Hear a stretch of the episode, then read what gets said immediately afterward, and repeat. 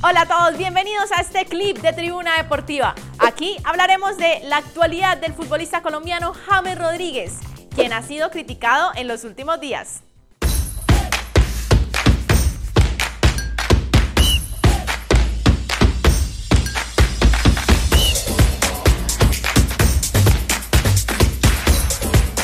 Dicen que el que peca y reza empata. ¿Le está pasando esto a James Rodríguez? El futbolista colombiano está recuperando el protagonismo, pero ¿de qué forma?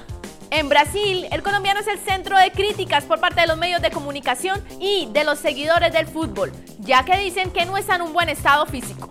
A esto se le suma que ha errado dos penales, uno de ellos decisivo en la Copa Sudamericana y bueno, sí, también hay que apuntarle, anotó su primer gol en las últimas horas. Pero en líneas generales y según estadísticas del portal Transfermark, desde su llegada al Sao Paulo, el colombiano, de nueve partidos posibles, solo ha tenido minutos en seis. Como lo mencioné anteriormente, ha errado dos penales, ha aportado una asistencia y anotó un gol. ¿Podrá James Rodríguez recuperar su protagonismo? Leemos sus respuestas en comentarios. Y no olviden seguirnos aquí en nuestro podcast Tribuna Deportiva.